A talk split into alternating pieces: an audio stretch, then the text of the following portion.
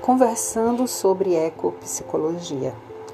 A psicologia, tão dedicada ao despertar da conscientização humana, precisa acordar a si mesma para uma das mais antigas verdades. Nós não podemos ser estudados ou curados à parte do planeta, já nos dizia James Wilman. A ecopsicologia é uma corrente de pensamento que foi inicialmente lançada com a obra The Voice of the Earth do pensador e crítico social Theodor Roszak. Roszak percebeu a relativa ausência da psicologia no debate sobre sustentabilidade. Viu na crise ambiental e na organização produtiva da sociedade, à época, indícios de insanidade que só poderiam ser explicados pela psicologia ou pela psiquiatria. Uma linhagem de pensadores originais passaram a discutir e se constituíram pilares dessa corrente de pensamento o transcendentalismo do norte-americano Henry David Thoreau, a filosofia romântica de Friedrich Schiller, os pioneiros do ambientalismo, a crítica social de Marx, a psicologia analítica de Carl Jung e seus contemporâneos, considerados é, esses últimos, Robert Greenway, e Ralph Metzner, explicitamente citados por Rosak como os primeiros ecopsicólogos. A ecopsicologia busca entender a área de investigação da psicologia para além das relações inter e intrapessoais, abrangendo as nossas conexões psíquicas com o mundo natural. O enfoque se dá sobre a interdependência entre os seres humanos e a natureza. Já a psicologia ambiental estuda os efeitos dos ambientes sobre o comportamento humano e dos comportamentos humanos sobre o ambiente. A ecopsicologia é uma abordagem que transita entre a interdisciplinaridade e a transdisciplinaridade e é resultado da proposta de diálogo entre a psicologia e a ecopsicologia e a ecologia. Busca um pensamento crítico e ao mesmo tempo integrador entre a consciência humana, seus modos de expressão e as realidades culturais, sociais e econômicas que cria e recria no contexto natural de que elas provêm. O foco central da ecopsicologia são as relações do ser humano com a teia da vida. Essas relações são mediadas pela cultura e se dão para além do nível dos comportamentos observáveis, apesar destes serem parte fundamental.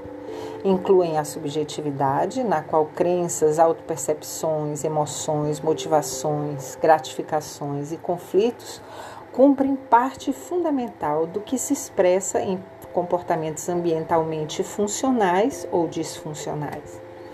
A ecopsicologia, desde seu início, apoiou-se em conceitos derivados das abordagens clínicas. A ecopsicologia encampou a suspeita de que há um projeto autodestrutivo inconsciente em andamento e que o caminho da loucura civilizatória possui a face da ruptura dos laços entre humanidade e natureza.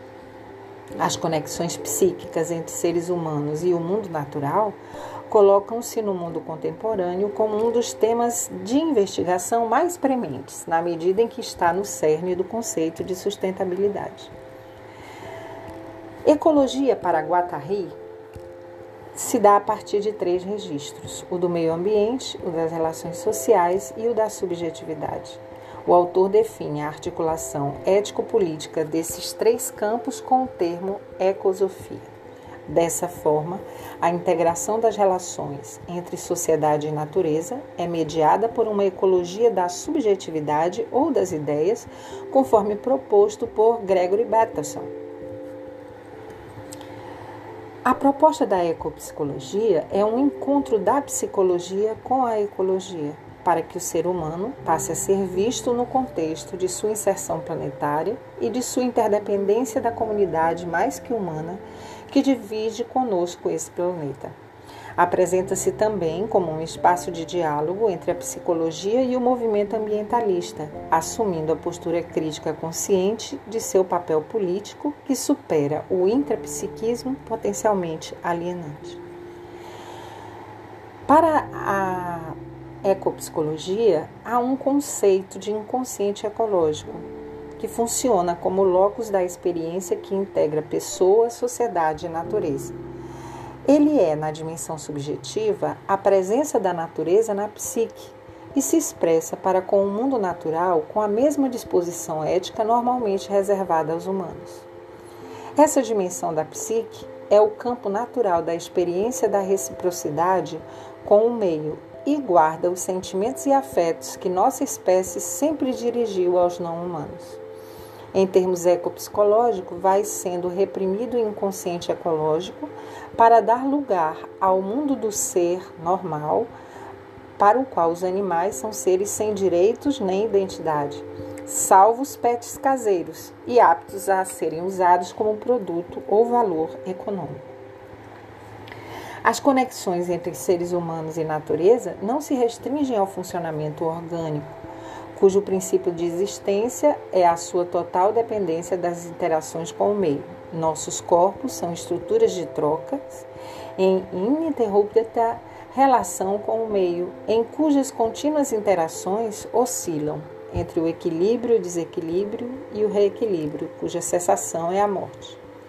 Todavia, essas conexões são também psíquicas, na medida em que, desde os primeiros hominídeos, fomos construindo relações emocionais e cognitivas com o mundo que nos cerca. A síntese do que somos como entes que se auto-reconhecem foi forjada nessa longa história de relações entre ser e meio. A identidade humana como espécie, portanto, não pode ser definida como se o mundo natural não existisse. Para Marco Aurélio Bilibio, destituído da vivência sensível em que se reconhece um parceiro em constante relação com outras espécies, tal como expresso em mitos tribais, e construindo uma civilização autista em relação a ela, nos tornamos menos humanos.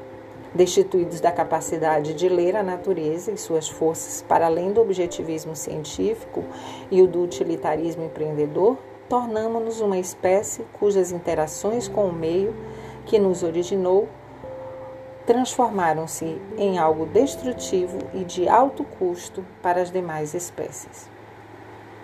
A exposição a ambientes onde a força da natureza se faz sentir é uma questão de saúde mental. Somos natureza nas dimensões psíquicas e orgânicas. Natureza humana e natureza são uma coisa só sendo a própria psique um estágio evolutivo da vida e do modo e de modo algum inexistente nas outras espécies. Atributos psicológicos similares entre seres humanos e animais incluem respeito, empatia, necessidade de restabelecer o equilíbrio em, em conflitos entre outros membros, carinho, brincadeiras e uma variedade de outras emoções, nos diz Beckhoff.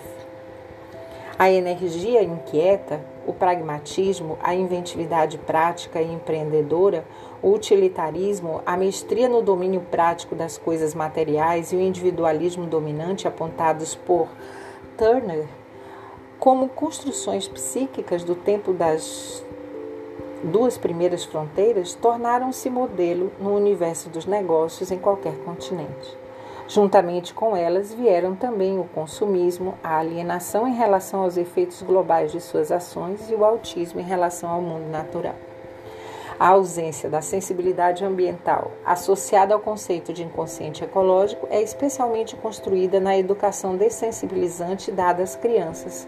Assim, uma tradição inconsciente de pequenos atos de crueldade emerge a partir de forças psíquicas que se imiscuem nas práticas culturais, sendo ao mesmo tempo gerados por ela sem que nos demos conta do quanto estamos imersos na sua normalidade. A crise da sustentabilidade pode ser vista como a expressão dessas forças. Há uma expressão, o ego ecológico, ou eu ecológico. Essa expressão aponta para o modo de ser, de pensar e agir em sintonia com o futuro sustentável. Sua nutrição exige a consciência participativa e um senso de responsabilidade para com a construção do futuro. As necessidades de um eu ecológico confundem-se com as necessidades da pessoa de ter seu sistema de autorregulação psíquica preservado, valorização de sua unicidade, genuinidade, autenticidade, em que o processo de socialização se configure como uma descoberta e o respeito pela identidade única do outro e não pela supressão adaptativa de si a um ideal geral do socialmente aceitável.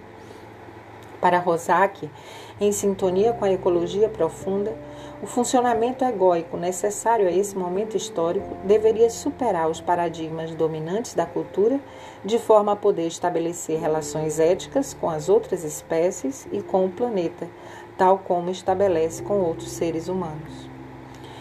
O androcentrismo, é, não para demonstrar ser a mola mestra da tendência ecocida da civilização. O androcentrismo não para de demonstrar ser a mola mestra da tendência ecocida da civilização. O que nós sofremos, na verdade, segundo Louvi, é um transtorno de déficit de natureza. E que a depressão, para Rosak, é a extinção de cada, de cada espécie quando mata algo em sua alma. Também a perda do sentido de comunidade é um sintoma moderno de uma velha patologia. Alienação, neurose e sociedade de consumo também deles fazem parte. A ideia de uma ecopsicopatologia é que o ser humano está psiquicamente conectado ao mundo natural e não apenas biologicamente. Portanto, essas conexões estão sujeitas a diferentes graus de qualidade, dos quais dependerá ou o equilíbrio ou desequilíbrio das relações ecossistêmicas em que as pessoas estiverem envolvidas. A desconexão do pensamento e a perda do seu controle, especialmente a alienação de todo o resto da experiência, do sentir, da sensorialidade, do intuir e da capacidade de fazer contato com o mundo a partir da totalidade de si mesmo, a perda do sentido de comunidade e o medo da solidão e desproteção contra o que a comunidade real de fato nos protege, e o que define o grau de solidão. No entanto, não é o tamanho da comunidade, mas a qualidade e grau de intimidade e confiança presente nas relações. A perda da relação com o mundo natural, quando há prejuízo do sistema de interações nesses três campos, em alguma proporção, o sistema como um todo adoece. Essas são algumas das ecopsicopatologias.